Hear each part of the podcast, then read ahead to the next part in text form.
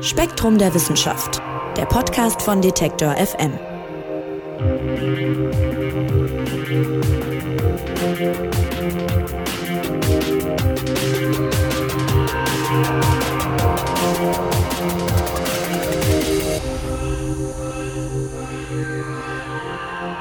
Hallo und herzlich willkommen. Ihr hört den Spektrum-Podcast von Detektor FM und Spektrum der Wissenschaft.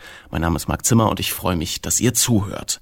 Bei uns geht's heute um das Gehirn. Und zwar um eine ganz besondere Fähigkeit unseres Gehirns, die man erst vor wenigen Jahren entdeckt hat. Lange Zeit hat man nämlich angenommen, dass Schäden am Gehirn irreversibel seien, also nicht mehr geheilt werden können. Inzwischen ist aber klar, unser Denkorgan kann sehr wohl gewisse Verletzungen reparieren oder zumindest die verloren gegangenen Funktionen teilweise ausgleichen. Und genau darum geht's in der aktuellen Ausgabe von Gehirn und Geist aus dem Spektrum Verlag. Und darüber wollen wir heute sprechen mit Spektrum-Redakteurin Anna von Hopfgarten. Hallo Anna. Hallo Marc. Anna, euer Artikel beginnt mit einem Mann, der von seiner Frau ins Krankenhaus geschickt wird. Die findet nämlich, dass er zuletzt einige Gedächtnislücken hatte und im Krankenhaus machen die dann eine Kernspintomographie und sehen auf den Bildern, muss man sagen, Erstaunliches. Was denn? Ja, die Ärzte haben festgestellt, dass dem Mann fast die komplette linke Hirnhälfte fehlte. Man fand heraus, dass diese linke Hirnhälfte von einer Zyste verdrängt wurde, die vermutlich schon von der Geburt an bestand. Das Besondere daran war, dass er bis zum Rentenalter davon gar nichts gemerkt hat. Also der hat ein ganz normales Leben geführt und hat keinerlei Hinweise darauf gehabt, dass ihm irgendwie ein halbes Gehirn fehlt.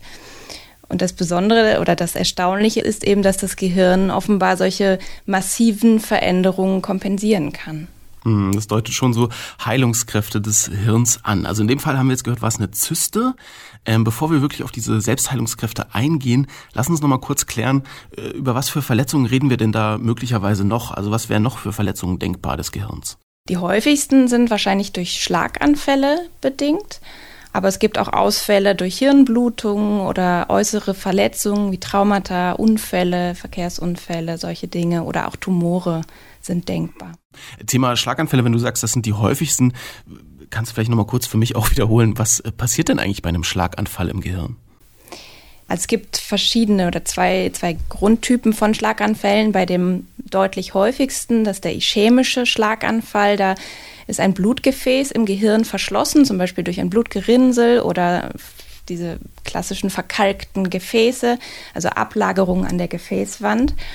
Und die Folge ist, dass die Nervenzellen im Gehirn ähm, zu wenig Sauerstoff bekommen und dadurch absterben. Was es auch gibt, das ist deutlich seltener, ist ein sogenannter hämorrhagischer Schlaganfall. Dabei reißt ein Blutgefäß im Gehirn, wodurch es zu einer Blutung kommt. Und die Blutung verdrängt dann oder drückt auf Hirngewebe, das dadurch auch geschädigt werden kann. Mm, und die Folgen sind ja teilweise auch dann wirklich dramatisch. Ne? Also man kennt ja ähm, solche Bilder von Menschen, die dann Schwierigkeiten haben mit dem Sprechen und so weiter und mit bestimmten Bewegungen und so. Genau, genau. Das, wenn es zum Beispiel motorische Areale betrifft, dann ähm, sind Teile des Körpers gelähmt. Man kann die Hand oder den Arm eventuell nicht mehr bewegen oder eben nicht mehr sprechen, solche Dinge. Jetzt hat das Gehirn, das wissen die meisten auch ohne Hirnforscherinnen oder Hirnforscher zu sein, ja bestimmte Regionen und die übernehmen bestimmte Aufgaben. Du hast gerade diese motorischen Areale zum Beispiel schon angesprochen. Und äh, aus diesem Grund war man unter Forscherinnen und Forschern lange der Meinung, Schäden am Gehirn seien eben irreversibel. Ich habe es eingangs schon gesagt. Also sprich, wenn der eine Bereich in Mitleidenschaft gezogen ist, dann sind auch die Aufgaben dieses Bereichs dauerhaft geschädigt. Das ist aber, schreibt ihr in Gehirn und Geist, offenbar äh, gar nicht zwangsläufig der Fall. Nein, denn zum Glück ist das Gehirn gar nicht so starr organisiert, wie man lange dachte. Also die Annahme, dass ein bestimmtes Hirnareal eine ganz klar definierte Funktion hat und sonst gar nichts anderes kann, ist nämlich falsch.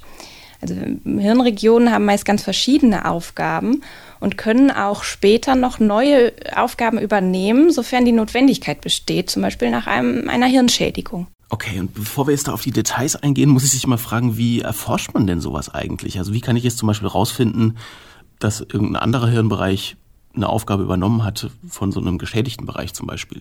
Ja, also viele Erkenntnisse zu dem Forschungsbereich ähm, stammen aus Tierversuchen, vor allem an Mäusen. Das hat verschiedene Gründe, unter anderem der, dass das Gehirn von, von Nagetieren sich deutlich schneller entwickelt und man dadurch auch äh, Veränderungen viel schneller feststellen kann. Aber es werden auch zunehmend Untersuchungen an Menschen durchgeführt. Zum Beispiel kann man Patienten nach einem Schlaganfall im Hirnscanner untersuchen, also im Kernspintomographen, der hm, nicht nur in der Lage ist, die Hirnstrukturen darzustellen, sondern auch indirekt die Nervenaktivität messen kann.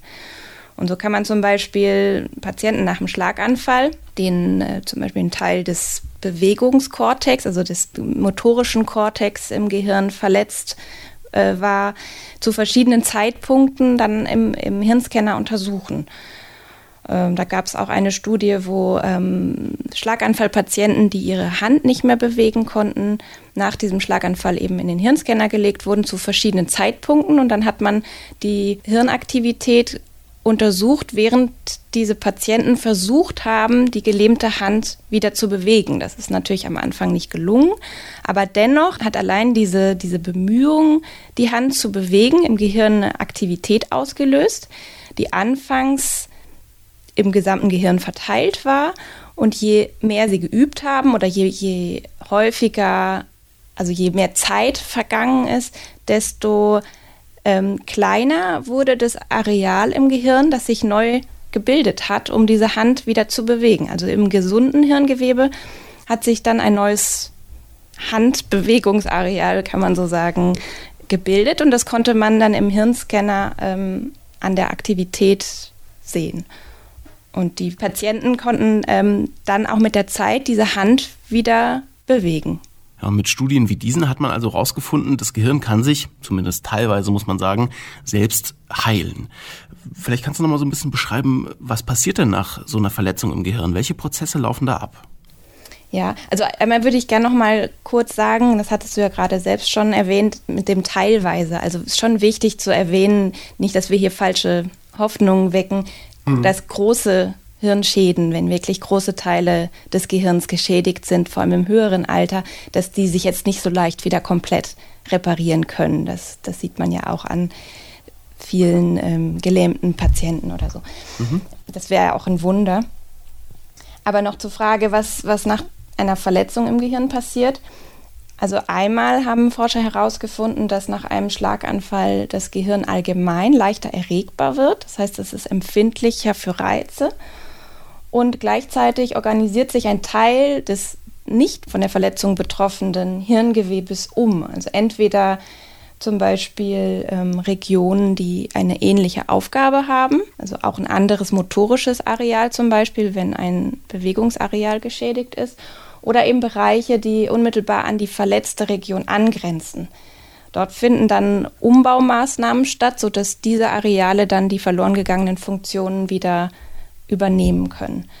Und bei einem kleineren Schaden finden häufig so Neuverkabelungen in den angrenzenden Nachbarregionen statt.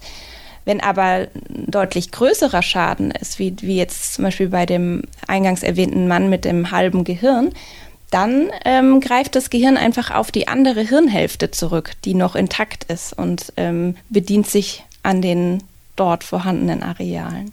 Ja, und was ich ganz spannend fand, ist, da gibt es eigentlich bei diesen Heilungsprozessen Parallelen dazu, wie auch Lernen funktioniert oder auch das Gedächtnis. Ja, also da gibt es tatsächlich ähm, einige Parallelen. Und zwar, wenn wir etwas Neues lernen, zum Beispiel Klavier spielen, dann werden erst größere Hirnbereiche aktiv. Und je mehr wir üben, je besser wir darin werden, desto stärker beschränkt sich dann die Aktivität auf ein kleineres Areal. Ah, okay. So ähnlich ist das auch bei der Reparatur von Hirnschäden. Also das wurde äh, unter anderem bei dem Experiment mit dem Schlaganfallpatienten im Hirnscanner deutlich, die versucht haben, die gelähmte Hand wieder zu bewegen. Also erst resultierte die Bemühung, die Hand zu bewegen, in einer diffusen Aktivität des gesamten Gehirns und später zeichnete sich dann ein klar umrissenes kleineres Areal ab. Und das ist eben bei Lernprozessen ähnlich. Ja, und jetzt schreibt ihr in Gehirn und Geist, dass diese Umorganisation im Gehirn und diese Reparaturen in ganz verschiedenen Maßstäben stattfinden, Punkt A, und Punkt B auch nur in bestimmten Hirnarealen. Inwiefern denn? Ja, also in Bezug auf die Maßstäbe, also man sieht ja im Hirnscanner lediglich die Aktivität größerer Hirnbereiche. Man kann dadurch feststellen, dass sich zum Beispiel neue Areale formieren, die dann die um, verloren gegangenen Funktionen übernehmen. Aber dem liegen Prozesse zugrunde, die ähm, in einem viel kleineren Maßstab geschehen. Und da hat man herausgefunden, dass sich zum Beispiel die Aktivität der Gene verändert in diesen ähm, Reparatur-Hotspots, also den zum Beispiel den angrenzenden Hirnbereichen, wo diese Umbauprozesse stattfinden. Oder es bilden sich neue sogenannte dendritische Spines. Das sind so kleine pilzförmige Ausstülpungen auf den Zellfortsätzen, die darüber bestimmen, welche Zellen miteinander Informationen austauschen können. Und was man auch noch festgestellt hat, ist, dass quasi neue Axone, also Zellfortsätze auswachsen und die das angrenzende Hirngewebe, also das unmittelbar um die verletzte Region angrenzende Hirngewebe, stärker mit, mit anderen intakten Regionen verbinden. Wenn wir jetzt nochmal auf die Schlaganfälle vom Anfang schauen, die ja, wie du sagst, so die häufigsten Verletzungen in Anführungszeichen des Gehirns sind, da herrschte ja jahrelang der Grundsatz, am besten so früh wie möglich nach einem Schlaganfall wieder mit dem Training zu beginnen, um beispielsweise motorische Fähigkeiten wiederherzustellen oder auch das Sprechen ähm, wieder zu verbessern nach dem, was wir jetzt gehört haben, wäre das ja sogar kontraproduktiv. Ne? Also was leiten Forschende daraus jetzt ab für die Behandlung von Schlaganfällen? Ja, also mich hat das auch überrascht. Tatsächlich gibt es ein äh, ganz bestimmtes Zeitfenster, in dem die äh, Reha-Maßnahmen fruchten, also sinnvoll sind, weil das Gehirn in diesem Zeitraum besonders plastisch ist.